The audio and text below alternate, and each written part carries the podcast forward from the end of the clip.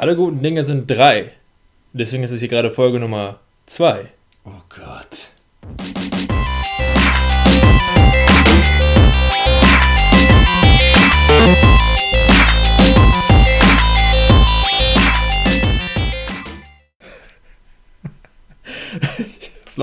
ich weiß nicht, ob da noch.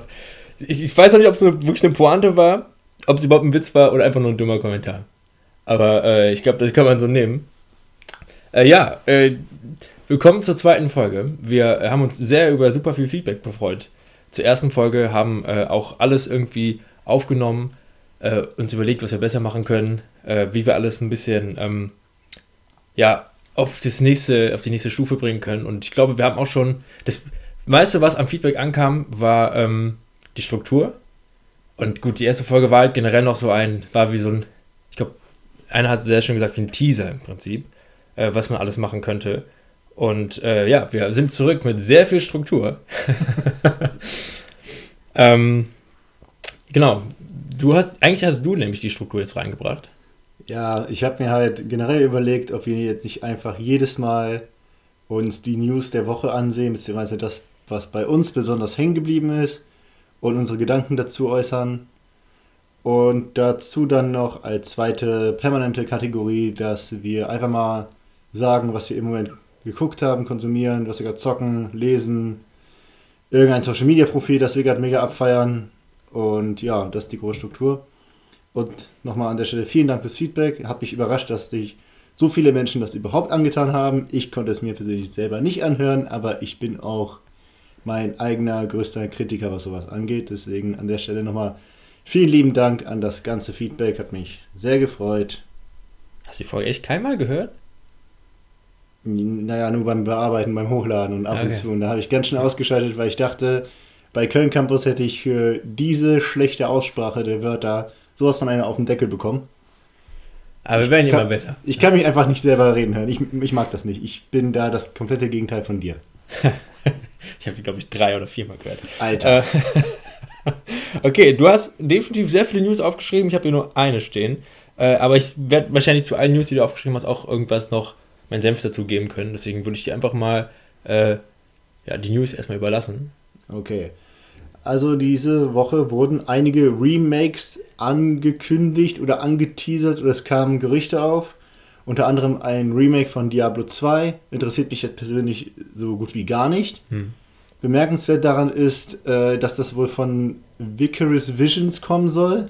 Ich weiß nicht, ob ich das gerade korrekt ausgesprochen habe. Die stecken hinter der Insane Trilogy von Crash Bandicoot, die sich ja auch ganz gut verkauft hat, meines Wissens nach. Hm. Dazu kommen jetzt die beiden Remakes, die mich sehr interessieren.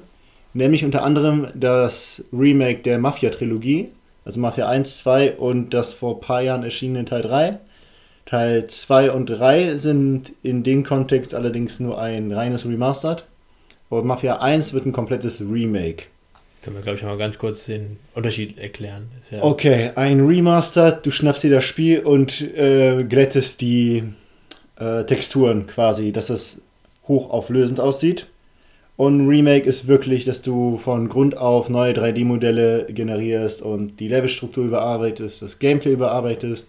Vor allem bei sehr alten Spielen, dass man da äh, ja, veraltetes Game Design einfach nochmal ja. überholt. Also Bestes Beispiel aktuell Final Fantasy VII Remake.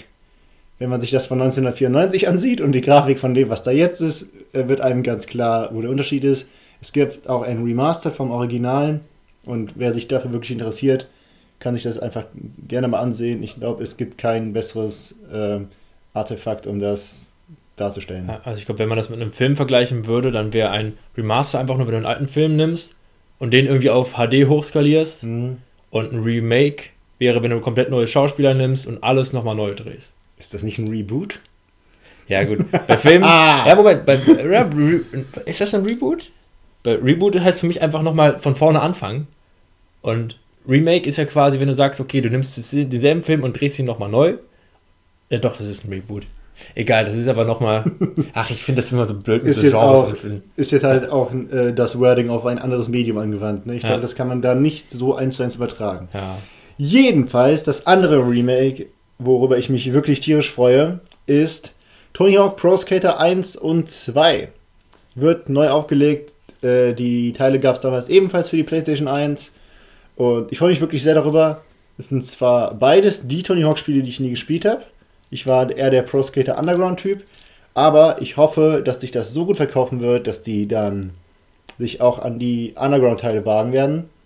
Und es gab auch schon ein Statement, was äh, die Musik der Spiele angeht, weil da sehr viel Mediennostalgie mit einspielt.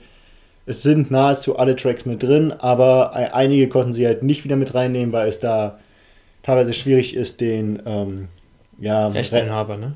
Rechteinhaber ausfindig zu machen. Wer genau darf das jetzt bla bla bla, bla halt unnötige, in meinen Augen unnötige ähm, ähm, Verwaltungsgeschichten. Grundenkacke. Ja. Genau. Aber finde ich auch eigentlich ganz gut, weil ich finde, äh, alles, was so an neuen Tony Hawk-Spielen seit längerer Zeit so rauskam, ich glaube seit zehn Jahren kann man fast schon sagen, wenn nicht sogar noch länger, war irgendwie alles so ein bisschen hm. Crap und ich glaube, das ist eher das, weil die, die, versuchen immer so ein bisschen die 90er aufleben zu lassen und zu sagen, oh, wie geil die 90er waren mit den ganzen äh, hier äh, Pop-Punk und so und Blink-182, Sum 41. Äh, aber das irgendwie retrospektiv zu machen, ist irgendwie schwer, deswegen einfach was nehmen, was wirklich aus den 90ern stammt und das einfach neu mhm. zu machen, beste Form eigentlich. Ja, also wie gesagt, ich freue mich auch wirklich mega drüber. Ich war großer Fan der Reihe. Das letzte, das Gute meiner Meinung nach, war auch Tony Hawk Proving Ground, hieß das, glaube ich. Ja, es hieß Proving Ground und. Kurzer Check im Spieleregal. genau. Und ähm, ja, das Schöne für Tony Hawk war ja damals, dass die einfach keinen ernstzunehmenden Konkurrenten hatten, bis dann Skate kam. Und ab da ging es dann auch gefühlt mit der Tony Hawk-Reihe mehr als bergab. Aber naja, wenn die schlau genug sind und sich das gut verkauft, wird das alles nochmal schön neu aufgelegt in, mit geilem Gameplay. Und ich meine, das ist auch von den Vicarious Visions. Ich glaube, die fokussieren sich jetzt generell sehr stark auf Remakes.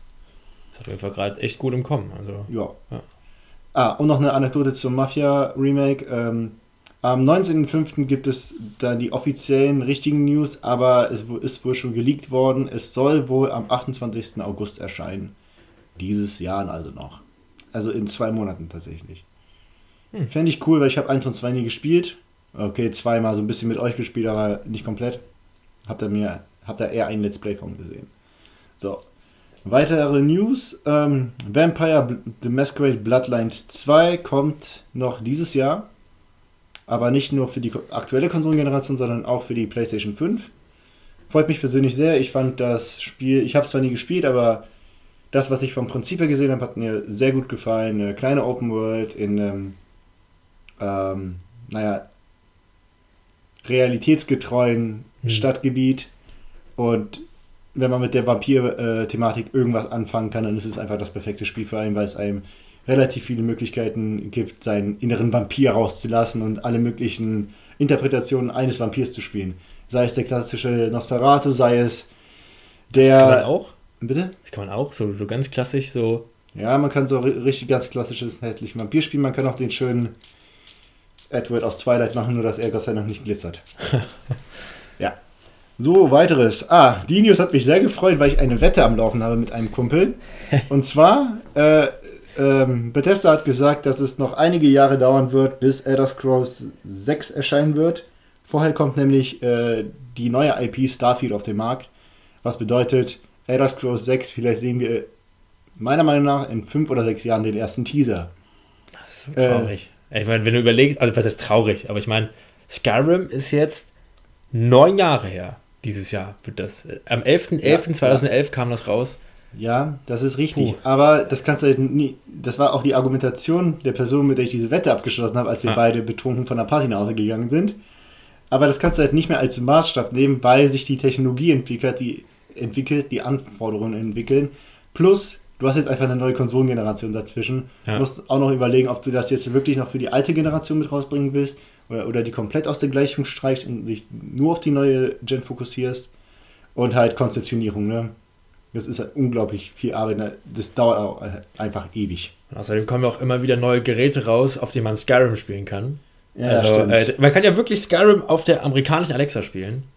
Äh, auf der deutschen leider nicht, habe ich ausprobiert das geht nicht, äh, aber auf der amerikanischen geht das, dann sitzt du quasi auf dem Sofa und sagst halt die ganze Zeit sowas wie, okay, ich gehe nach vorne, ein Skelett, Phosro da, Oder so. Naja. Ha. Jedenfalls, ich freue mich jetzt schon auf die 50 Euro, die ich gewinnen werde. Ähm, weiteres. Assassin's Creed Valhalla. Der, einer der Musikverantwortlichen aus der Amazon Prime Serie Vikings wird auch für Valhalla die Musik machen. Oh, geil, echt? Yep, ich habe mir den Namen leider nicht aufgeschrieben. Travis, nee, Quatsch. Travis Fimmel ist Ragnar Lodbrok, das ist ja, richtig. Ja, ja. Ich habe ich hab den auf Spotify, glaube ich. Ich habe mal eine Trainingsliste erstellt mit Viking-Songs. Okay. Das war ziemlich interessant. Habe danach irgendwie keinen Bock mehr drauf gehabt vor dem Viking Run. Ah, okay. Ähm, ah Gott, ich, ja, gut. Ja, auf jeden Fall cooler Typ, macht coole Musik. Ja. Also fand ich halt geil, weil ich mag die Serie und freue mich auch tierisch auf das Neue. Wir beide sind relativ affin mit der Kultur und der Thematik der Wikinger, deswegen toi toi toi. So, ähm, Ubisoft, bleiben wir bei Ubisoft. Ubisoft hat gesagt, dass sie in diesem Geschäftsjahr noch fünf AAA-Titel raushauen wollen und drei davon noch dieses Jahr. Bisher ist ein Assassin's Creed Valhalla angekündigt. Ja, also das Geschäftsjahr geht bis März März, 2021. 2021. Genau. Jetzt könnte man natürlich überlegen, was könnten diese, diese Titel sein. Wir wissen auf jeden Fall, dass Watch Dogs Legion noch kommen wird. Ja, Ob es dieses Jahr ist oder nächstes Jahr ist, ist in dem Kontext vermutlich genau. Dann egal. Assassin's Creed halt. Genau. Also sie haben noch drei Titel. Jetzt könnte man die Ubisoft IPs durchgehen. Äh, äh, Beyond Good and Evil vielleicht noch, was sie auch noch Ja. vor Ewigkeiten 2015 angekündigt haben. Das war auf der großen E3, meine ich. Okay. Wo alles Mögliche passiert ist. ja. Das ja. könnte sein. Genau wie Skull and Bones, was vor Ewigkeiten Oh ja, angekündigt stimmt. wurde. Skull and Bones, ey. Mann, das regt mich auch auf, dass sie da so wenig Infos zu äh, bereitstellen. So.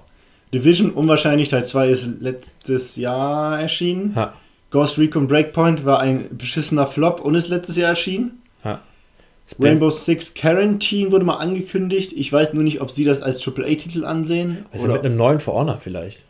Neues for Honor hat ein Kumpel von mir auch schon gesagt, dass das gegebenenfalls Oh. sein könnte. Kann ich mir auch gut vorstellen, weil das ist jetzt auch ein paar Jahre älter. Wird zwar immer noch supported und soweit ich weiß immer noch relativ fleißig gespielt. Aber gut, wieso nicht? Ne? Ich hätte richtig Bock auf ein neues Far Cry. Ich hätte richtig Bock auf ein neues Splinter Cell. Aber bei beiden Spielen, ja, bei, bei Splinter Cell vielleicht noch eher, habe ich aber nicht das Gefühl, dass sie das so kurzfristig ankündigen und dann direkt auch wieder rausbringen. So, wenn die jetzt sagen, okay, jetzt in zwei Wochen ist eine Ubisoft-Präsentation und dann zeigen die einen Trailer zu Splinter Cell oder Far Cry, würde ich sagen, ja, okay, es macht Sinn. Aber ich kann mir nicht vorstellen, dass sie im Dezember sagen, übrigens, Far Cry, übrigens, in zwei Monaten schon da. Im Juli ist eine Ubisoft-Pressekonferenz. Uh, okay. ja, das, ey, ich habe ich hab richtig Bock auf ein Far Cry. Ja, Aber ich könnte mir nicht, ich weiß halt nicht in welchem Setting. Die haben jetzt gefühlt halt alles gehabt. Ich habe jetzt schon, ich habe wirklich, doch, Russland vielleicht, da haben wir mal drüber geredet. Dass Russland Russland wird noch cool. möglich wäre, so ein bisschen mit Schnee und so. Aber sonst gehe ich ja die ganze Zeit in meinem Kopf durch. Was könnte es denn noch für Settings geben? Schwer. Schwer. Und ich fand den Teil, fünften Teil wirklich, wirklich gut. ist halt auch die Frage, wie man die Settings angeht. Wollen sie realistisch bleiben oder werden die was crazy? Ja, Far Cry ist doch immer realistisch. Ja, natürlich. Und ey, vielleicht wird ja äh, was wieder auftauchen, weil der Schaus Schauspieler Michael Mando, der auch bei der Netflix-Serie Better Call Saul mitspielt, hat sich wohl bei Twitter so ein bisschen verplappert. Ja, der hat irgendwie einen Tweet gemacht, äh, wo Leute ihn darauf angesprochen haben, was seine Lieblingsrolle war. Und er meinte halt, war's und so. Und hat halt gesagt, vielleicht wird man ihn sehr bald wieder in dieser Rolle sehen. Und dieses sehr bald, es war nicht so ein, vielleicht sieht man ihn irgendwann mal, sondern sehr bald klingt schon so sehr spezifisch. Mhm. Ja, man kann nur hoffen. Jo, abwarten, abwarten. So. Äh, jetzt mal ein kurzer Schwenker noch zu Sony. Ähm, Sony hat jetzt offiziell die Playsta PlayStation Studios errichtet, eingerichtet, eröffnet. Es ist im Prinzip das äh, die Sony-exklusiven Titel unter der Marke PlayStation Studios gesammelt werden. Inwiefern das sinnig ist, sei mal dahingestellt. Ich habe keine Ahnung vom Business. Irgendwo macht das sicherlich Sinn. Für mich ist es einfach nur der Unterschied, dass ich jetzt nicht mehr PlayStation Exclusive sage, sondern PlayStation Studios. Dazu gehören dann natürlich so Studios wie Sucker Punch, Santa Monica, Naughty Dog? Naughty Dog, äh, wer hat nochmal Spider-Man gemacht? Insomniac. Ja. So, diese Dinge halt, die uns in den letzten Jahren die wunderschönen Exclusive beschert haben, die die Xbox halt nicht hat. Sorry, Ja. das könnte ich mir nicht verkneifen. Ja. Und ähm, es wurde erstes Gameplay-Material von Ghost of Tsushima äh, äh, veröffentlicht bei der State of Play, die irgendwann diese Woche war. Ähm, wir haben uns das beide tatsächlich sogar live angesehen, War cool. waren ziemlich angetan. Es viele sagen schon, dass das ist das äh, Assassin's Creed, das in Japan spielt, was Ubisoft einfach nicht machen möchte. Wir beide sehen da eher so eine Mischung aus The Witcher und noch irgendwas hatten wir gesagt. Ich weiß nicht mehr, was genau es war. Hab, ja, ich habe doch gesagt, äh, The Witcher und Far Cry habe ich auch gesagt, glaube ich, ne? Ja, ja, das kann sein. Ja. ja. Also wieder eine Ubisoft-Formel auf jeden Fall. Genau. Ähm, was da das Besondere ist, die wollen halt nicht denselben, in Anführungsstrichen, Fehler machen wie die Ubisoft-Spiele, dass du einfach nur eine Map hingeklatscht kriegst, wo du äh, die Fragezeichen abarbeitest. Die wollen halt, du hast zwar eine Map, also du kannst die aufrufen, die wird dir aber im Spiel, im User-Interface, im Head-Up-Display nicht angezeigt. Du kannst dir was auf der Karte markieren und dann kannst du per Knopfdruck den Wind quasi herbeirufen und dann musst du dem Wind folgen, um zum Ziel zu kommen. Und während deinen Reisen durch Japan kannst du ähm, nach hier Rauchschwaden, ja. Rauchschwaden Ausschau halten, um Personen zu finden, die in Not sind, um ihnen zu helfen, also Aufgaben, Quest. Und so generell unterwegs kannst du Tieren folgen, die dich zu äh, ja, Spots of Interest führen oder beziehungsweise ja, Collectibles vermutlich auch. Und man kann den Fuchs streicheln. Ja, Wie aber cool das finde ich auch generell ganz cool. Das Spiel jetzt immer weiter weggehen von so Minimaps irgendwo im mhm. Bildrand, dass du immer gucken kannst. Das, das finde ich auch bei Metal Gear Solid immer schlimm. Du guckst halt immer auf den Radar unten links und guckst gar nicht mal richtig auf, den, auf das eigentliche Spiel, sondern immer auf die Karte, um ja. zu gucken, wo sind jetzt gerade die Gegner und so. Ja. Das ist immer weiter davon weggeht. Also du spielst eigentlich Pac-Man. Ja. Immersion wird tatsächlich immer, immer wichtiger. Und das hat mich tatsächlich, tatsächlich sehr, sehr neugierig gemacht, weil das letzte Mal, dass ich mich wirklich mit einer Welt auseinandergesetzt habe, also wirklich versucht habe, irgendwie zu erforschen, ohne äh, mein Auge auf eine Karte zu fixieren, war bei Dark Souls, aber da gibt es halt auch keine Map. Deswegen, ich bin sehr gespannt, wie sich das äh, vom Exploration-Faktor her spielen wird. Und auf das Gameplay bin ich noch gespannter, weil ich es nicht einordnen kann. Es wirkt, als hätten sie da was ganz Eigenes gebastelt. Deswegen bin ich unglaublich neugierig, zumindest was den offensiven Nahkampfstil angeht, denn es gibt einen offensiven Spielstil und einen ja, schleichenden Spielstil, der halt äh, schon sehr stark an Assassin's Creed erinnert hat. Man kann irgendwie Knallkörper werfen, um die Gegner abzulenken, dann draufspringen und eine Art Ketten-Takedown wie bei Far Cry ausführen. Man kann sich äh, an bestimmten Spots mit dem Enterhaken umherschwingen. Ja, Rauchbomben werfen und sowas. Genau. Sah auf jeden Fall sehr, sehr, sehr spaßig aus und wie gesagt, äh, das, was mich da am neugierigsten macht, sind die Schwertkämpfe per se.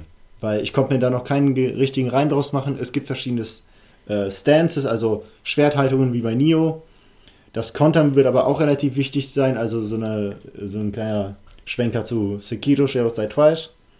Ich bin einfach sehr, sehr gespannt, wie es sich spielen wird. Tatsächlich hat mich das Spiel bis vor einer Woche echt nicht interessiert, aber Sucker Punch haben mit Infamous bewiesen, dass sie echt was können. Sly Cooper habe ich damals nicht gespielt. Hm. Und naja, es ist halt ein PlayStation Studios Game, also wird es verdammt gut sein wahrscheinlich. Es sieht auch verdammt schön aus. Die Farben ja. sind geil, wie die Bäume da aussehen und überall fliegen immer so Blätter durch genau. die Kamera, das ist schön. So. Ich habe mir, achso, ja. Ja, noch das allerletzte äh, aus, der, aus dem Gaming-Bereich. Es gab eine Gameplay-Tech-Demo von der Unreal Engine 5. Ja. ja. Äh, am Anfang sehr viel technisches Geschwafel, das nehme ich jetzt nicht auseinander. Dreiecke ja, es gibt ganz, ganz viele tolle Dreiecke. Man kann das Licht super toll machen. Ich will das jetzt nicht runterspielen. Das ist wahrscheinlich wirklich eine große technische Errungenschaft. Ich habe nur keine Ahnung, wie es vorher war. Deswegen bleibe ich jetzt einfach bei dem, was Sie gesehen haben. Es sah einfach wunderschön aus. Äh, die Performance hat durchgehalten, trotz dieser hoch detaillierten mhm. Modelle. Mhm. Ist jetzt nur halt das Ding, es war eine Tech-Demo. Du weißt nicht, ähm, ab wann die Entwickler das wirklich so gut einsetzen werden können. Und gerade Studios wie Ubisoft setzen halt immer noch auf ihre eigenen Engines, eigens entwickelten Engines. Mal schauen, also wenn das die Zukunft der nächsten Generation ist, weil man muss dazu sagen, es war, es wurde auf der PS5 gespielt. Ich weiß nicht, ob ich es gerade gesagt habe. Hm. Ja, da bin ich halt wirklich sehr, sehr gespannt. Ja, ähm, ich habe mir eine News aufgeschrieben. Wow. äh, ja, weil, weil ich gerade auch wusste, so, dass, dass du da auf jeden Fall den Gaming-Bereich ziemlich gut abdeckst. Ähm, und zwar äh, soll Scarface neu verfilmt werden. Da sind wir wieder bei Remakes, Reboot oder wie man das auch immer nennt. Die wollen einen neuen Scarface-Film machen oder beziehungsweise den alten Scarface-Film nochmal neu drehen. Als ich das erstmal gelesen habe, habe ich gedacht, so nein, das ist einer von diesem Film, den rührst du halt nicht an, weil du kannst ihn eigentlich nur Kacke neu machen. Äh, der ist schon ziemlich gut, so wie er war mit Al Pacino. Aber äh, tatsächlich wollen die Coen-Brüder das machen. Ähm, das sind die, die auch äh, The Big Lebowski gemacht haben, True Grit. Ähm, was haben die noch gemacht? Eigentlich, die haben eigentlich verdammt gute Filme gemacht. Haben die diese Netflix-Kurzfilme da gemacht? The Ballads Fargo of, haben die noch gemacht. War dann nicht dieses The Ballads of Ja, genau? The Ballads of Klatschnixen, weiß ich nicht mehr genau. Okay. Die haben auf jeden Fall, die machen ziemlich coole Filme. Ah, natürlich, die haben auch hier ähm, No Country for Old Men gemacht. Ah, oh, ja. okay. Burn After Reading. Also, also eigentlich war ich bis jetzt von keinem von deren Filmen irgendwie äh, enttäuscht oder so. Klingt aber so, als ob ihr Expertise im Genre des Western liegt. Die, die machen viele Western und auch viele so Character Flicks und so, wo Leute halt auch irgendwie ähm, sehr, sie haben einen großen Fokus auf witzige Gespräche oder interessante Gespräche, interessante Charaktere. Ich bin wirklich gespannt, warum. Ich habe auch nicht mitbekommen, dass sie jemals sowas gemacht haben, dass sie einfach sagen, okay, wir wollen jetzt einen Film irgendwie neu aufwerten. Doch True Grit ist, glaube ich, auch eigentlich ein besserer Klassiker, den es schon mal damals in den Ahnung, 60er Jahren oder sowas gab. Ich bin gespannt. Ich bin gespannt. Ich äh, finde Scarface super toll und ich gebe ihm auf jeden Fall eine Chance, wenn er, ich glaube, wenn da ein anderer Name stehen würde, wo, keine Ahnung, Michael Bay. ich, ich musste auch gerade an Michael Bay denken. Dann habe ich gedacht, okay, ne, Finger weg. Aber das kann man sich, denke ich mal, angucken oder im Auge behalten. Wird ja noch ein bisschen was dauern, bis das Ganze mal irgendwie Hand und Fuß hat. Wen würdest du casten für die Rolle von Al Pacino?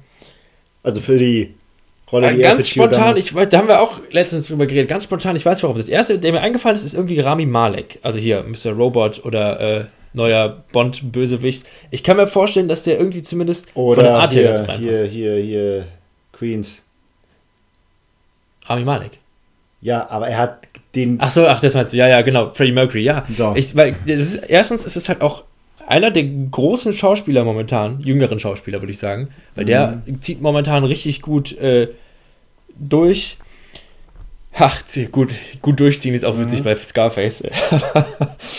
ähm, aber das könnte ich mir spontan irgendwie vorstellen. Sonst muss ich ehrlich gestehen, keine Ahnung. Es gibt auch wenig große italienische Schauspieler. Ja, ja gut. Rami Malek ist jetzt auch kein Italiener. Äh, Ägypter ist er, glaube ich, ne? Ja, Oder so. genau. Ja. Aber man kann ihm abkaufen, dass er Italiener ist. Ja, genau. Ja. Und deswegen ist mir gerade was eingefallen, wie man super casten könnte, weil Al Pacino hat ja auch eine relativ große Nase, meine ich. Ne? Ist ja perfekt Ja, für ja. diese eine Cocaine-Szene. Äh, Oscar Isaac, der Poe äh, Poe Dameron aus Star Wars.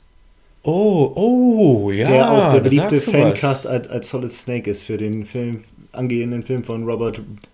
Robert Vogt. Vogt. Jo Joseph Vogt Robert. Genau. Vogt Robert Joseph. Genau, der, der mit dem Ja, Bart. genau. Äh, oh, ja, das ist übrigens, äh, ist das auch ein. Ach, ich will nicht zu weit abschweifen. Ich merke, ich schweife zu weit. Das ist ein guter Kumpel von Alex, Alex Garland, einer von den Regisseuren, die ich momentan Ah. sehr abfeiere. Aber ich, das wäre jetzt too much. Ähm, genau, aber auf jeden Fall, die kennt man vielleicht halt auch noch aus Ex Machina und äh, die Auslöschung und aus Star Wars jetzt im neuen.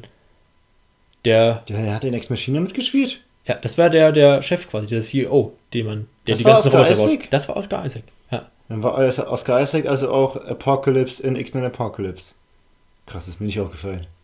Cool. Da, aber jetzt gerade, wo du sagst, das kann ich mir gut vorstellen. Aber wer weiß, wer weiß, wird ja eh erst wahrscheinlich. Filme gehen immer ein bisschen schneller, aber ich glaube 21, 22 werden wir mal was davon sehen. Ja, erstmal dürfen, müssen die, die Filme generell wieder anfangen dürfen zu drehen, Ja, weil die ganze Produktion jetzt erstmal stehen geblieben ist. Das könnte alles was dauern jetzt. ja. Ja, bin ich mal gespannt. Wird erstmal ein großes Loch. Aber apropos Loch, äh, was machst, zockst, liegst du denn gerade so, Alex? Ah. Ich weiß auch nicht, warum apropos Loch, aber ich finde eine gute Überleitung, aber nein. Ich habe ich hab gerade auch komplett vergessen. Ich war gerade mental schon bei was ganz anderem. Äh, ich lese im Moment immer noch von Dimitri Glukowski die, das Buch Metro 2034. Äh, ja, es geht um die Metro-Buchreihe, auf der die Metro-Spiele basieren. Wobei der zweite Buch ähm, kaum als Vorlage dient. Ich habe öfters online gelesen, dass Metro Last Light, also das zweite Spiel, nur ganz lose Verbindungen zum zweiten Buch hat. Ich konnte mich noch nicht selbst davon überzeugen. Das lese ich gerade. Nur das Spiel spielt halt im tiefsten Winter Moskaus in der Atomapokalypse und hier scheint gerade die Sonne volle Kanne rein und da kommt irgendwie nicht so die richtige Atmosphäre auf. Das war vor einem Monat noch ein bisschen anders. Äh, ansonsten, ich zocke immer noch das Final Fantasy VII Remake. Macht mega Spaß. Ich glaube, ich bin auch bald durch. Ich bin unglaublich froh, diese Geschichte erleben zu dürfen, weil ich sie damals nicht erlebt habe auf der PlayStation 1, weil ich schlicht und ergreifend zu jung war. und wahrscheinlich und noch nicht lesen konnte und das kannst du nicht spielen ohne zu lesen, weil es hm. so halbwegs ähm, rundenbasiert ist. Ja, wie gesagt, macht unglaublich viel Spaß. Die Grafik ist abartig schön. Ich will nicht wissen, wie das in der nächsten Konsolengeneration aussehen wird. Und wie gesagt, ich bin einfach mega gespannt auf diese ganze Geschichte, die über die man heute noch spricht. Ich habe nur die Sorge, dass äh, die Geschichte so weit umstrukturiert wurde, dass schon zu viele Sachen vorweggenommen werden.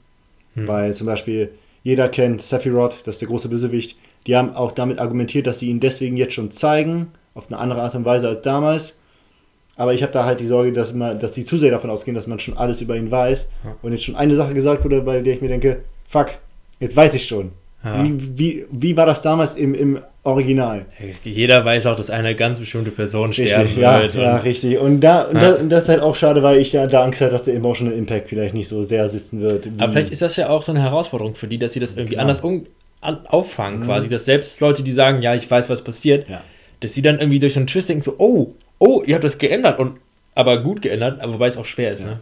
Und es juckt mich echt in den Fingern, irgendwann mal da, da, das Original zu spielen, weil äh, der, der erste Teil des Remakes hat jetzt knapp 40 Stunden Spielzeit und deckt so die ersten drei Spielstunden des Originals ab.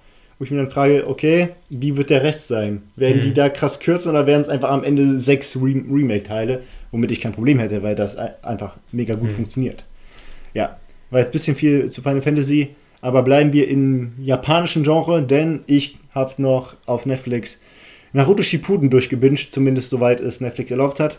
Ich liebe Naruto, ich liebe diesen Anime. Scheiß auf. Na, nicht ganz. Nicht scheiß auf alle anderen, die sind nämlich auch nicht schlecht, aber Naruto äh, berührt irgendwas in mir emotional, das mich da immer sehr stark reagieren lässt. Ich liebe die Figuren, ich liebe die Erzählstruktur und ich muss jetzt gucken, wo ich es weiter gucken kann.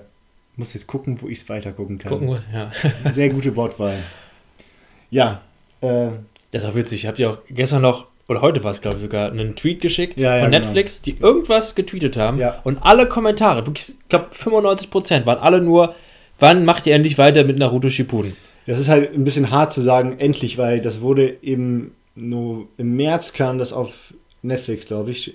Also mhm. zwei Monate her. Das Problem ist nur, die, die, die hatten schon irgendwann im Sommer letzten Jahres oder so angekündigt, dass sie das rausbringen werden zu einem bestimmten Datum konnten es dann aber nicht delivern. Dementsprechend waren die alle sauer.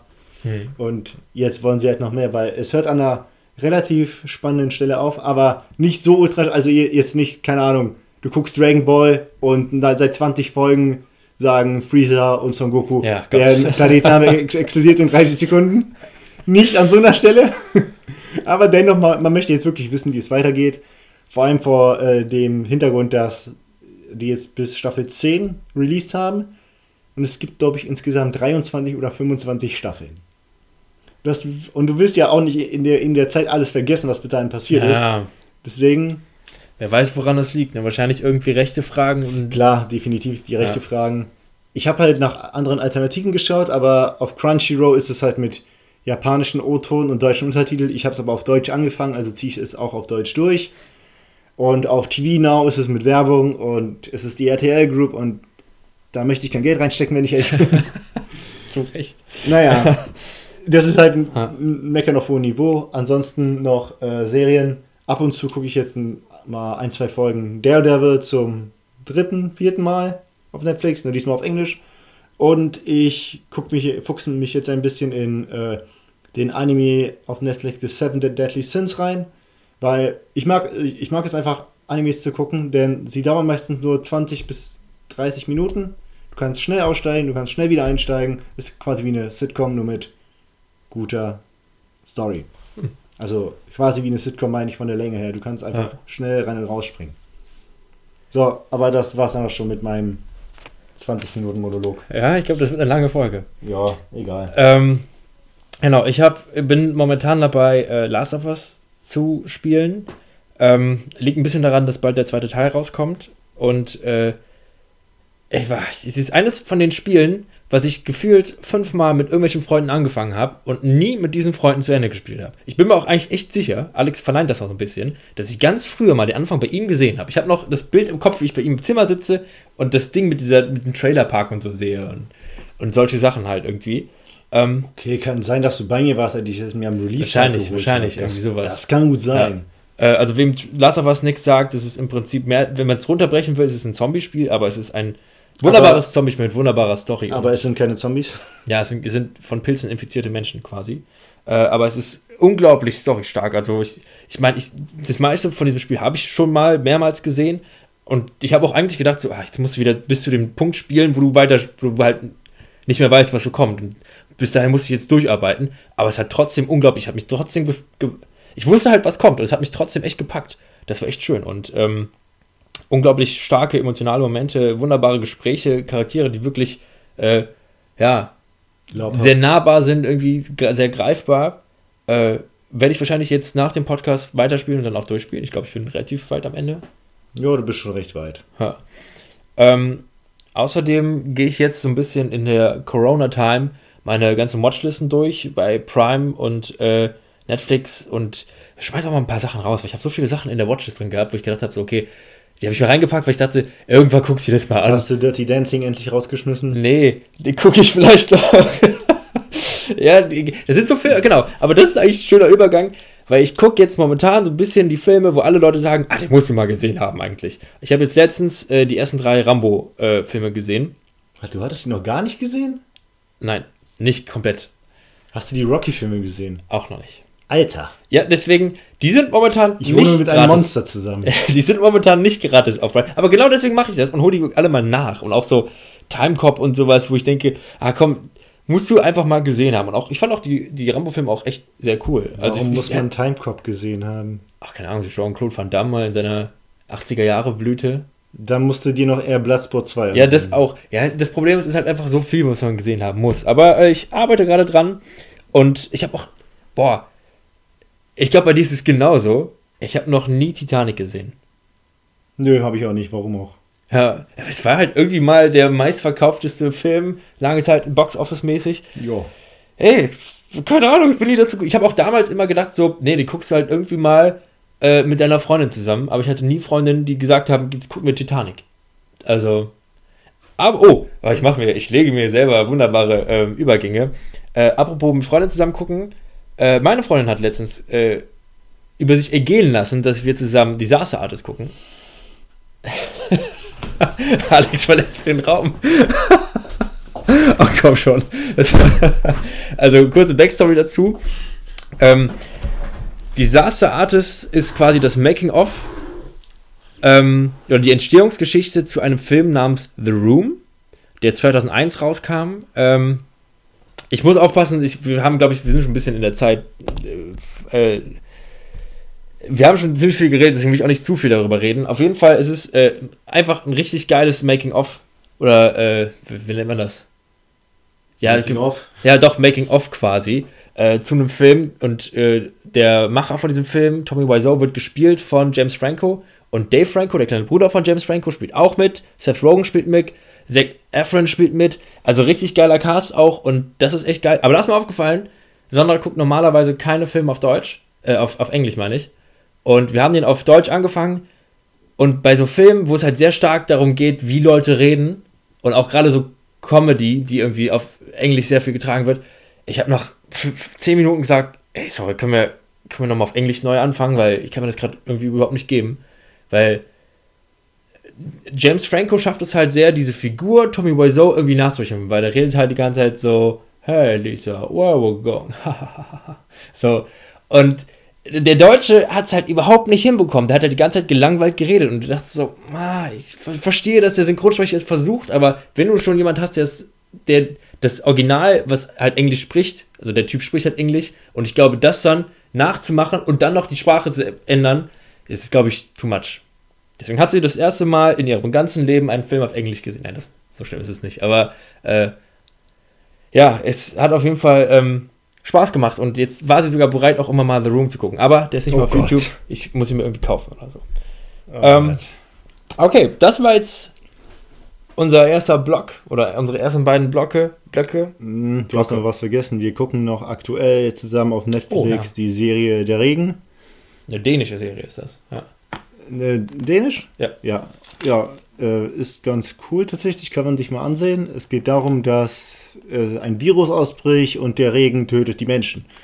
Und äh, ja, das reicht eigentlich schon für den Plot. Ich will da nicht großartig näher drauf eingehen. Hat ein bisschen Last of Us Flair, hat ein bisschen Apokalypsen Flair, Corona Flair, je nachdem, ja. wie man es nimmt.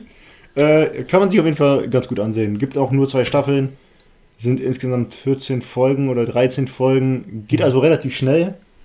Ja, Einfach das Witzige in dieser Serie ist einfach, dass die ganze Zeit irgendwo irgendwelche Leute Fragen stellen und niemand beantwortet sie. Also es geht halt schon direkt los am Anfang, ich glaube, so viel kann man ja nicht sagen, wo äh, die Protagonistin von ihrem Vater abgeholt wird in der Schule und halt alles sehr hektisch, weil es halt anfängt zu regnen ja, und der Regen verbirgt böse Geheimnisse.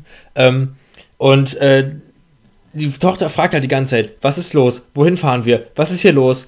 Papa, was ist, was ist los? Wohin fahren wir? Was ist mit Mama los? was machen wir hier? Und er gibt einfach konsequent keine einzige Antwort. Wo ich denke, so, wo ist denn das Problem im Auto? Jetzt mal kurz zu sagen, pass auf, folgende Sache oder so. Gar nichts. Und es geht halt immer so weiter. Und alle anderen Menschen, die dazukommen, fragen immer irgendwas und niemand antwortet. Das ist so ein unangenehmes Gefühl, aber ich glaube, das ist so ein skandinavisches Ding irgendwie, dass man einfach gerne irgendwie Fragen einfach unbeantwortet im Raum stehen lässt. Auch wenn es sowas ist wie, wie heißt du? Wer bist du? Was machst du da? Wo geht ihr hin? Willst du noch was vermessen haben? Ha. Das klang ein bisschen wie Daddy-Issues aufarbeiten, aber gut. ja. So. Ja, das war äh, sehr viel Einleitung. War das Einleitung? Nein, Nö, eigentlich nicht. Ne? Das war Teil der Folge. Genau, aber wir kommen jetzt quasi zu unserem Haupttopic für heute. Hast du das eigentlich in der Einleitung announced? Nein. Schade. Ja, Okay. Wir, pass auf, wir machen es einfach so, wir nennen die Folge so. Dann ersparen wir uns, dass wir das hätten vorher sagen müssen, weil dann lesen die Leute nämlich die Titel, wissen halt schon so, ah, das ist das Thema für heute. Ich nenne die Folge Arian hat es in der Einleitung vergessen. Ja. das hätte eigentlich ganz am Anfang hingemusst, ne? Richtig. Ja, ach scheiße.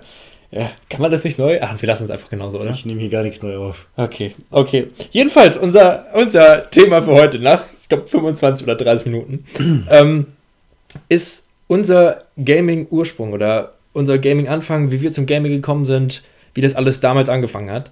Ähm, weil, ihr habt ja auch, glaube ich, schon bei den News gemerkt und bei dem, was wir gerade machen, Gaming ist halt unser, der größte Schnittpunkt bei Alex und mir eigentlich.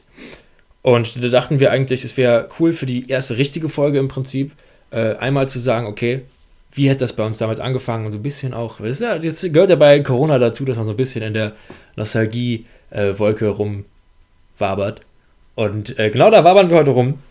Und äh, soll ich einfach mal anfangen, wie ja, das bei mir ruhig, angefangen hat? Ruhig. Ich habe äh, ein bisschen über. Ich glaube, so ganz konkret kann man es auch nie so genau äh, quasi festnageln. Aber bei mir war das, was mich damals auf jeden Fall sehr viel geprägt hat, war ähm, Super Mario 64 auf der Nintendo 64. Weil ich war sehr viel damals bei meinen Cousins, immer halt so große Familientreffen gefühlt. Also äh, ich bin halb Iraner und die iranischen Familien sind meistens immer sehr groß. Mein Opa hat, hat zehn Geschwister und die haben halt alle dann nochmal Kinder bekommen. Und dementsprechend habe ich gefühlt 20 Cousins und 20 Cousinen.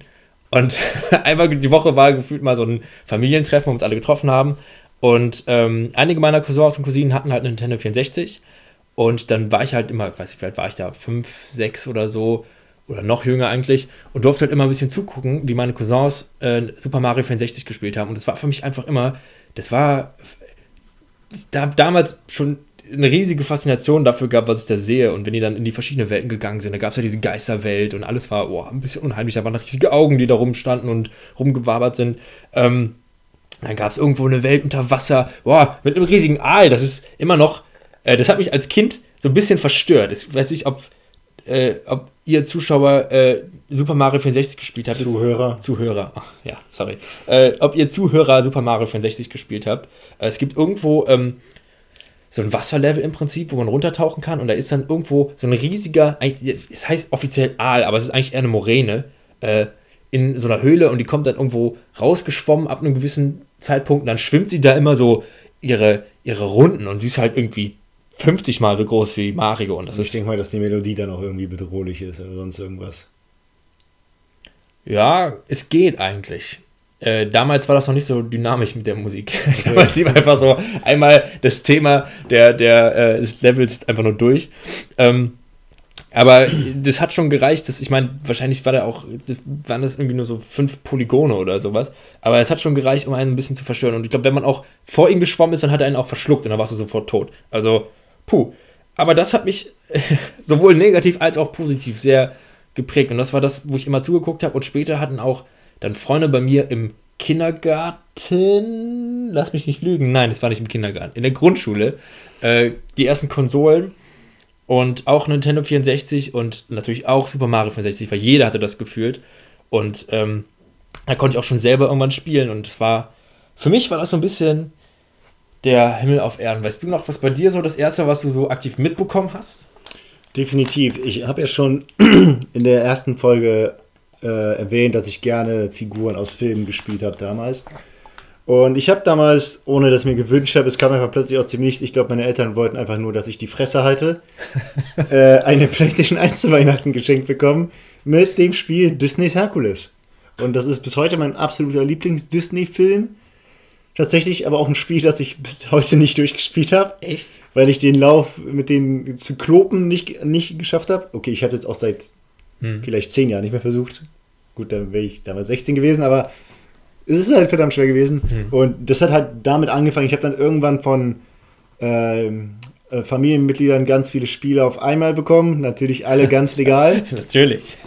äh, darunter war da auch zum Beispiel sowas wie Tekken 3. Deswegen habe ich äh, sehr viel Liebe gegenüber Tekken, also dem Franchise an sich und vor allem Tekken 3, weil damals die PS1 war ja so die erste 3D-Grafikkonsole. Dementsprechend war es mega cool, Cutscenes zu sehen. Und bei Tekken musste er mit jedem einzelnen Kämpfer den kompletten Arcade-Modus durchmachen, um seine Cutscene freizuschalten, die vielleicht 20 Sekunden dauert. Das heißt, du steckst als Kind x Stunden Spielzeit rein, damit, damit du dir auf Abruf immer wieder diese Cutscene ansehen kannst. Und ja, andere Spiele, die mir von der PS1 auf jeden Fall hängen geblieben sind, waren Harry Potter und der Stein der Weisen. Wieder Spielfigurspielen. Ja. Das hat auch echt Spaß gemacht. Ich habe es damals als Kind nicht beenden können, weil da war irgendwie so ein scheiß Time Trial Ding, was ich nicht geschafft habe. Übrigens, ich hasse bis heute Time Trial in Game Design. Und ich habe es dann irgendwann, nochmal als ich meine Patentante in Polen besucht habe, gespielt, weil meine Playstation sehr lange bei meiner Patentante war. Habe es dann fast durchgespielt, habe es aber nicht hinbekommen, diese Pflanze kurz vor dem Steine Waisenplatz zu machen. Also man kennt sich auch zum mhm. Film. Und seitdem habe ich dann nicht mehr angerührt. Und das dritte ja, ganz kurz dazu noch. Ja. Das Witzige ist, ich habe letztens ähm, in einem YouTube-Video gesehen, dass richtig viele Sachen aus dem Buch oder teilweise auch verworfene Sachen aus dem Film in dem ersten Harry Potter-Spiel gelandet sind. Ach, echt? Auch, ja, auch so Sachen wie, das ist halt irgendwie, es gibt ja Hausgeister und manche ja. Hausgeister tauchen halt gar nicht im Film auf oder so. Ja, sind, aber es gab schon Designs dazu, deswegen sind die halt ins Spiel gekommen. Äh, auch hier so, ich glaube, es gibt einen Poltergeist oder so. Boah, das kann sein. Es ist ah, so lange her. Ich weiß auch nicht mehr genau, wie der heißt, aber der, den gibt es als Questgeber dann im ja. Harry Potter-Spiel und solche Sachen, teilweise auch Bilder und so. Äh, also was schon echt geil ist, wo du denkst, so, wow, wie viel Effort die das in das erste Harry Potter-Spiel reingesteckt haben. Jetzt ja. guck dir mal die ganz neuen Harry Potter-Spiele an. Hm. Ja, gut. Hätte ich, gut, sowas habe ich halt damals nicht gewusst, geschweige ja. denn, da, als ob ich damals das erste Buch gelesen hätte. Aber es war halt auch definitiv die Faszination, wirklich selber durch Hogwarts gehen zu können. Ja. Vielleicht wird das ja noch was mit Rocksteadys Harry Potter Spiel, das vor Monaten mal geleakt wurde. So, und was ich noch, ah ja, genau, es gab noch zwei andere Spiele aus der PS1-Ära, die mich mega geprägt haben. War einmal Star Wars Episode 1, die dunkle Bedrohung, wieder Film, hm. Spiel spielen. Äh, mega cool. Ich habe mir das jetzt auch letztes Jahr bei Ebay ersteigert für 10 Euro. Hab's aber immer noch nicht gespielt. weil mir einfach die Zeit dafür fehlt. Aber das war echt ein ganz großes Ding. Äh, nur die CD, die ich damals hatte, ist kaputt gegangen. Hm. Und ich habe das auch nie beenden können, leider. Und so, äh, jetzt habe ich wieder. Das letzte Spiel von der PS1-Ära, das mich sehr geprägt hat, war äh, Toy Story 2, wieder Filmspiel. Äh, war tatsächlich ein Metroidvania. Hm. Habe ich aber auch erst irgendwann durchgespielt, als ich was größer war, weil ich dann halt. Ey, ich war als Kind einfach zu blöd für die Videospiele. Ganz einfach. Ja. Ja. Aber wo du auch gerade PlayStation 1 sagst, ähm, also meine erste Konsole war eine PlayStation 2. Ich habe lange Zeit damals immer meine Eltern verrückt gemacht, weil ich wollte unbedingt eine Nintendo 64 haben, weil halt mhm. Super Mario mich so geprägt hat. Ähm, habe aber nie eine, eine bekommen und habe dann irgendwann auch erst relativ spät in der, also relativ spät in der dritten Klasse äh, eine äh, PlayStation 2 bekommen und habe da dann irgendwann mal auch ganz legale äh, PlayStation 1 Spiele gehabt für. Äh, und ich weiß aber noch, ich hatte damals einfach noch keine PlayStation 1 Memory Card. Oh. Hat aber so Spiele wie Lego Island und irgendwie Oh, Crash Bandicoot und so. Ach, ich war, oh Gott, das Und ist oh das war für mich immer so sonntags, dass ich gedacht habe, ach, spielst du heute mal Lego Island? Okay, dann versuche ich es möglichst durchzuspielen, weil ich konnte nie speichern. Das heißt, Ja. wenn ich es ausgemacht habe, musste ich am nächsten Tag wieder von neu anfangen. Das war immer so ein, ich habe diese Spiele nur gespielt, wenn ich dachte, ich habe heute den ganzen Tag Zeit, heute spiele ich es durch. Das ist- Aber ich habe es auch sehr oft neu angefangen und äh, Klingt so nach den Babyschritten eine, eines Speedrunners. ja, irgendwo schon. Und auch Crash Bandicoot auch sehr, sehr geil. Und irgendwann, irgendwann habe ich mir auch dann endlich mal einen ähm, PlayStation 1 Memory Card gekauft. Das war damals, war das noch so ein Alter, da waren solche Sachen irgendwie so unerreichbar gefühlt. Du kannst nicht einfach so in den Laden gehen und sagen, jo, hier, 5 Euro, jetzt gib mir so eine Memory Card. Das war halt, Abgesehen davon, dass sie niemals 5 Euro gekostet hat. ja, ich hab, wir können jetzt auch gar nicht mehr sagen, wie teuer sowas Ich, früher ich auch nicht, war. aber ich glaube, die waren teuer. Ja. Wo du es sagst, stimmt. Crash, Crash Bandicoot 3 war natürlich auch bei mir mit drin. Habe ich sogar durchgespielt als Kind. Und weswegen ich mich halt so sehr auf die Tony Hawk Remasters freue. Tony Hawk Pro Skater Underground 2. Habe einfach geliebt. Vielleicht hat mich Ja. das auch schon im Unterbewusstsein musikalisch für meine Zukunft geprägt. Wer weiß, wer weiß. Oh. Ja. Ja, und dann ging es halt irgendwann weiter mit der PS2, PS3 und PS4. Also ich bin PlayStation-Fanboy sozusagen, aber ich beachte auch die Xbox-Spiele, zumindest die, die es wert sind. Aber das heißt, deine erste Konsole war auch wirklich auch die PlayStation 1. Meine allererste Konsole war die Du hast davor keinen Gameboy oder so gehabt. Kein Gameboy gehabt. Hast du generell immer irgendwann mal einen Gameboy gehabt? Ich hatte den Gameboy Advance und, den Game, Game, und danach den Gameboy Advance SP. Ah. Bereue es bis heute, dass ich irgendwann alles verkauft habe. Ich hätte die Spiele heute gerne nochmal gespielt. Ja. Ja, meine erste, allererste richtige Konsole war, also, ja, weiß ich, ist ja keine Konsole, aber das allererste, was ich wirklich hatte, war eigentlich äh, ein Gameboy mit Donkey Kong Country und äh, ich glaube, damals war es halt auch so, du hast halt richtig random Gameboy-Spiele gehabt, weil irgendwann kriegst du dann auch von deinen Cousins oder so Mhm. Spiele. Ich habe auch damals Gargoyles gehabt. Geil. Äh, ja, ich habe mir auch letztens doch mal äh, Gameplay dazu angeguckt und dachte mir aber auch so, das wirkt ja richtig schwer. Ich habe es damals auch, glaube ich, einfach überhaupt nicht gecheckt als Kind, weil es war, das ist sehr so düster gewirkt und es gab auch damals kaum irgendwie Tutorials oder so, die dir irgendwas erklärt haben. Es war einfach so, Spiel geht los und mach halt. Hm. Ja, gerade Gameboy-Spiele, wo halt eh schon alles sehr limitiert ist. Äh, und ich weiß noch, ich hatte damals irgendwann mal, ist auch ungefähr so zweite Klasse gewesen sein oder so, hatte ich äh, Verdacht auf Salmonellen und war, äh, Ich dachte gerade, jetzt kommt ein Spiel. Ich hasse. ja, Moment, Welches das, das Spiel, kommt noch, das kommt welches Spiel heißt denn Verdacht auf Salmonellen? Ich hatte Verdacht mit Salmonellen 2. Nein, ähm, ich hatte Verdacht mit Salmonellen, äh, Verdacht auf Salmonellen und war eine Woche lang im Krankenhaus. Okay. Ähm, das war ziemlich blöd, vor allem, wenn war ich da, sieben oder so. Äh, als Siebenjähriger hast halt nicht so Bock, die ganze Zeit im Bett rumzuliegen und Mhm. nichts zu machen. Ähm, und hat mir aber ein Kumpel vorher noch äh, Pokémon ausgeliehen, irgendwie, ich glaube, rote Edition oder so. Und das war halt für mich auch, puh, mein Gehirn ist explodiert, so geil fand ich das. Mhm. Und äh, das war doch damals relativ einfach, konntest einfach einen zweiten Speicherslot machen und einfach mal drauf losspielen. Äh, danach dann natürlich auch direkt selber Pokémon gekauft und äh, dann immer mit Freunden getauscht und gespielt und immer wieder neu angefangen. Und mir ist gerade eben im Reden, das habe ich mir nicht aufgeschrieben, aber das ist ja, das kam, ja, das kam gerade so aus dem Austausch aufgefallen, äh, noch bevor ich selber auch eine PlayStation 2 hatte und glaube ich sogar auch bevor ich meinen Gameboy hatte, habe ich tatsächlich ein paar Spiele auf dem PC gespielt. Und ich glaube, das erste Spiel, was ich selber wirklich besessen habe und gespielt habe, war Lemmings. Auf dem PC, auf einer Diskette. Was ist das? Das ist ähm, so ein Spiel, wo du immer wieder. Gott, wie beschreibe ich das am besten? Du hast halt irgendwie so eine Stage, so 2D. Mhm. Äh, Du musst dir vorstellen, wie so ein Ameisen. Kennst du diese Ameisenhügel, Ja, die du so ja, ja, in so einer. Glasplatte hast? Äh, da hast du ganz viele Lemmings, so 20 Stück. Die laufen nur von links nach rechts. Mhm. Und die müssen aber irgendwie zum Ziel. Dann musst du dann einem Lemming sagen, okay, du gräbst jetzt. Dann gräbt der halt strikt irgendwie ein Loch, so ein paar Zentimeter, Mhm. und dann hört er auf. Du musst den nächsten sagen, mach das wieder. Und dann kannst du denen auch später irgendwie sagen, mach jetzt eine Brücke oder mach das. Und du musst einfach nur dafür sorgen, dass die ganzen Lemmings irgendwie von A nach B kommen. Okay. Und das wird halt dann immer schwerer. Und dann hast du auf einmal mal so einen Graben. Und äh, wenn du dann irgendwas aufmachst oder so, fallen halt alle da rein. Und da willst du es aber nicht. Dann musst du gucken, dass sie da irgendwie eine Brücke bauen oder so. Mhm. Ja. Und einfach der Fakt, dass ich es auf einer Diskette habe, ist eigentlich Uff, auch schon, da habe ich gemerkt, so, puh, ist ganz schön lange her. Ja.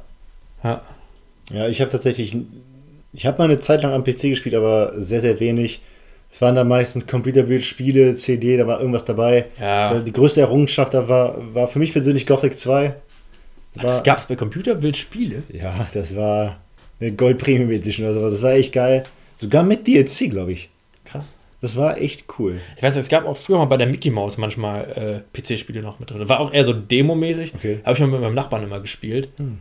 Äh, waren auch interessante Sachen dabei, aber es war halt so dieses typische, als Kind spielst du irgendwas, hast eigentlich keine Ahnung, was du machst, liest die Texte nicht durch, also hat sich bei mir auch nicht geändert, und du klickst einfach überall rum und guckst so, was passiert jetzt hier, ne? Und dann kommst du Ja. halt irgendwann nicht mehr weiter, sagst, das Spiel ist scheiße und dann schmeißt es halt in die Ecke. Und dann erfährst du 20 Jahre später, fuck, ich habe ein Meisterwerk der Videospielgeschichte gespielt, aber ich war zu blöd dafür.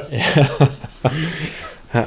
Das denke ich mir aber auch bei voll vielen Spielen, äh, wenn ich halt so Spiele von meiner Kindheit sehe und dann auch merke, so, wie hat Klein Arian das geschafft, so mit acht Jahren dieses Spiel durchzuspielen, was eigentlich relativ schwer ist. Ja. Ich habe gerade kein Beispiel dafür, aber bei so vielen Spielen habe ich dann im Nachhinein gedacht, so, wie habe ich das damals geschafft? Da, Kingdom Hearts haben wir letztens angefangen zu spielen. Stimmt, stimmt. Äh, den ersten Teil. Und das habe ich halt auch mit, das war eins meiner ersten PlayStation 2 Spiele. Also, So, sag, lass mich zehn gewesen sein oder so. ja. Und ich bin bis zum letzten, ja, okay, es ist auf- nicht ganz der letzte, aber ich bin bis ans Ende gekommen.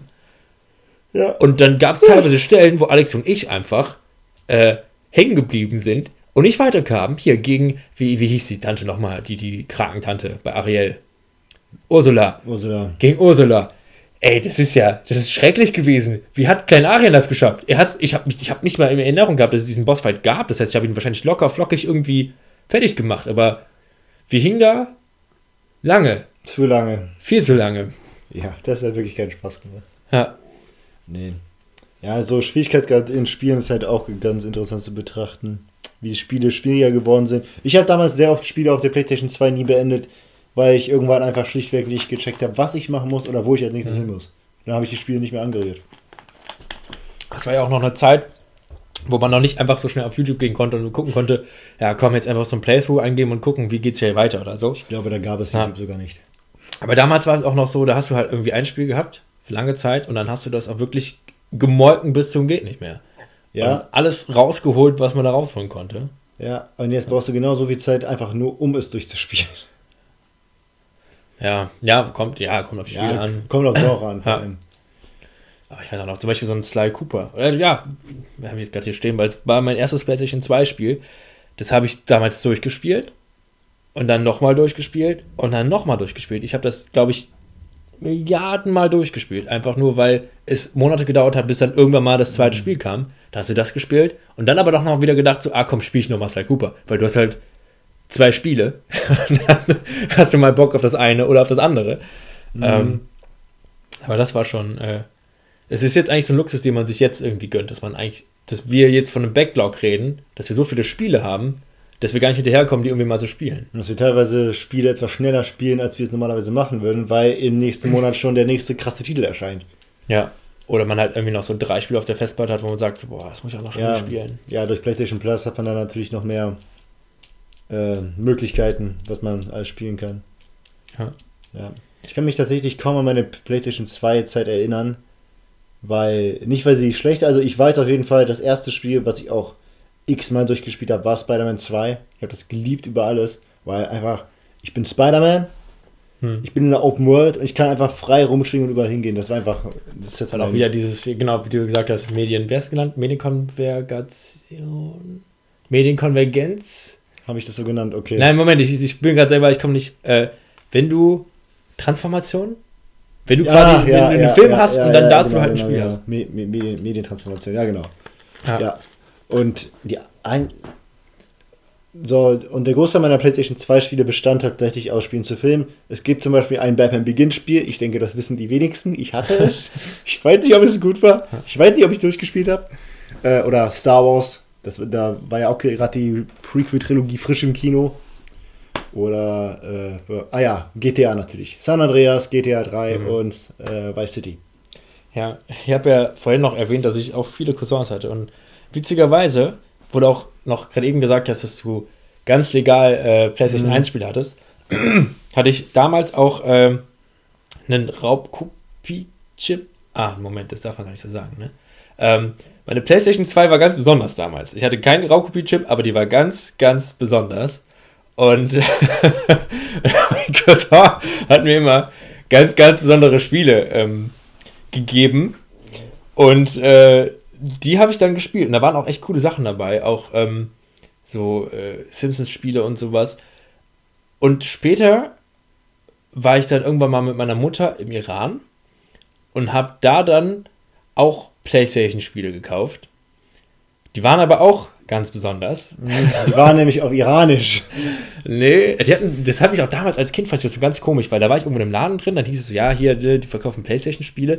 Und die hatten dann aber quasi wie so Yu-Gi-Oh! Karten oder so, so einen Katalog, wo alles so eingeschweißt war. Und da war halt so das Spiel in so einer Papierhülle drin. Mhm. Und haben dann so rumge... Du konntest durch den Katalog blättern und so die CDs so rausziehen.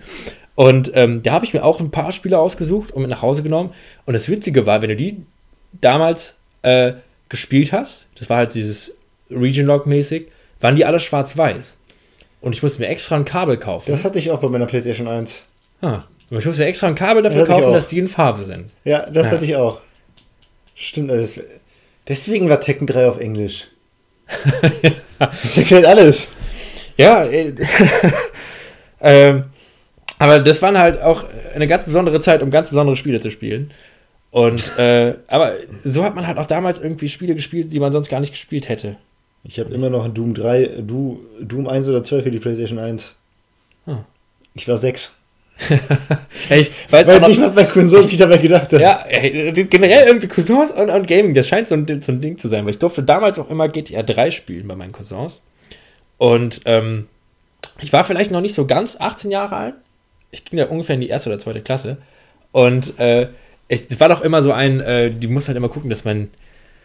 Das, meine Eltern fanden das halt nicht so toll, deswegen war das immer so ein, okay, komm, Aachen, du darfst jetzt mal ein bisschen spielen. Also, war auch meistens sowas wie, du darfst mal ein bisschen Auto fahren. Aber dann haben die natürlich auch erzählt, so wie man die ganzen Cheats eingeben kann. Und äh, auch witzig, ich habe damals auch gar keine Ahnung gehabt von Englisch. Und ich dachte mir halt, okay, wenn ich jetzt Tank eingebe, da kommt einfach ein Panzer. Das macht halt Sinn, weil so ein Panzer hat ja einen Tank. Ne?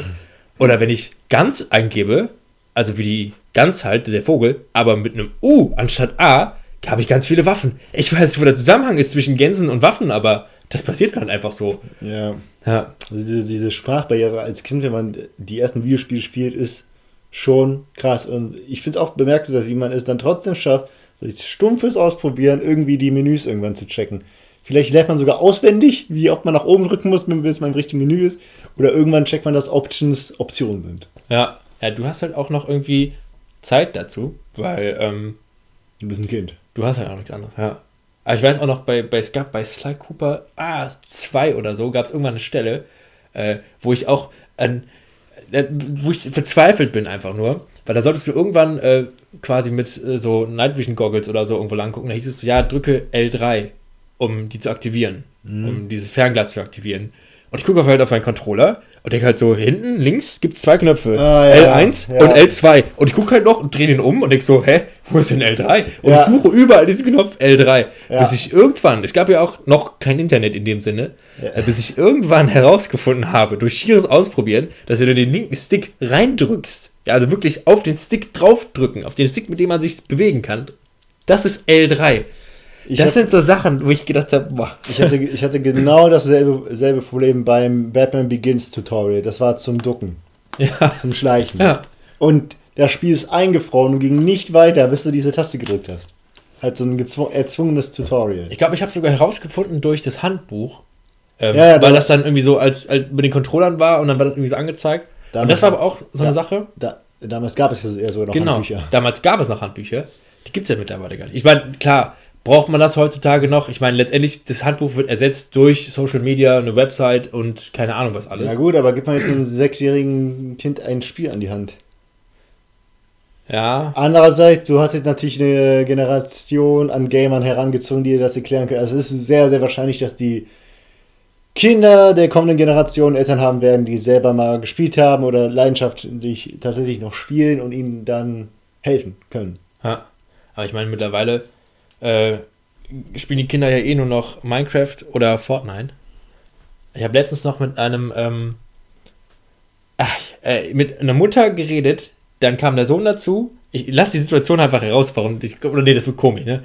Nee, es war, es war auch eine komische Situation. Ich war auf jeden Fall zu Gast bei irgendeiner Mutter mhm. und dann, kam ihr, dann kam ihr Sohn dazu und hat ein bisschen erzählt, dass er das iPad hat und die ganze Zeit Minecraft zockt. Und dann hat er ein bisschen er erklärt, was er in Minecraft gebaut hat und dass er irgendwie Loren gebaut hat und keine Ahnung was. Und ich glaube, er war halt, ich weiß nicht genau, wie alt er war, ich glaube fünf oder so. Da habe ich auch schon gedacht, so krass, was der da schon alles so macht. Und ich glaube, das ist so ein bisschen so die neue Generation von erste Gaming-Erfahrung. Wir haben damals halt so mit Gameboy und PlayStation 1 und so angefangen und die sind schon eigentlich echt big im Business eigentlich. Mit Minecraft und irgendwas bauen und Online-Gaming und äh, dann später, sobald sie dann sechs sind, Fortnite oder so. Ja, ich glaube, äh, die können gar nicht einschätzen, was die da haben. Gott, ich komme mir gerade so alt vor, als ich ja. in der Aussprache dieses Satzes, aber es ist so. Naja. So, ja. Äh, ich glaube, wir haben einen zeitlichen Rahmen, den wir uns gar nicht festgelegt haben, trotzdem ganz schön gut ausgedehnt. Ja, also die erste Folge war ja so mega random. Jetzt war ein bisschen mehr Struktur denn hoffentlich. Und das Thema erste Gaming-Erfahrung haben wir abgegrast. Weil ich glaube, wenn man jede einzelne Konsolengeneration besprechen möchte, ja. braucht man jeweils ja, eine Folge. Einfach den kompletten Anfang und wie das angefangen hat. So ein bisschen in Erinnerung schwelgen. Ich glaube, das haben wir ganz gut hinbekommen. Genau. Ähm, und nächste Woche werden wir voraussichtlich über The Last of Us reden, weil wir das vermutlich gleich heute noch bei dir durchspielen werden. Beziehungsweise du wirst ja. es zum ersten Mal durchspielen. Ich werde mir das jetzt zum dritten Mal ansehen insgesamt. Beides ein bisschen in Vorbereitung auf, die, auf den zweiten Teil, der nächsten Monat erscheint. Und die von HBO ange angekündigte TV-Serie. Gegebenenfalls werden wir auch noch ausholen, generell auf Naughty Dog und Sony Exclusives und die Uncharted-Reihe. Mal schauen. Kommt ganz darauf an, wie viel wir tatsächlich über The Last of Us nächste Woche verlieren werden. Ich bedanke mich schon mal für euer Zuhören. Genau, ich bedanke mich auch. Vielen, vielen Dank auch für Feedback und allem Möglichen. Ihr seid großartig und damit wünschen wir euch auch einen angenehmen Tag, Abend, Nacht, Morgen, je nachdem, wann ihr das Ganze hört. Und bis zum nächsten Mal. Vala Mogulis.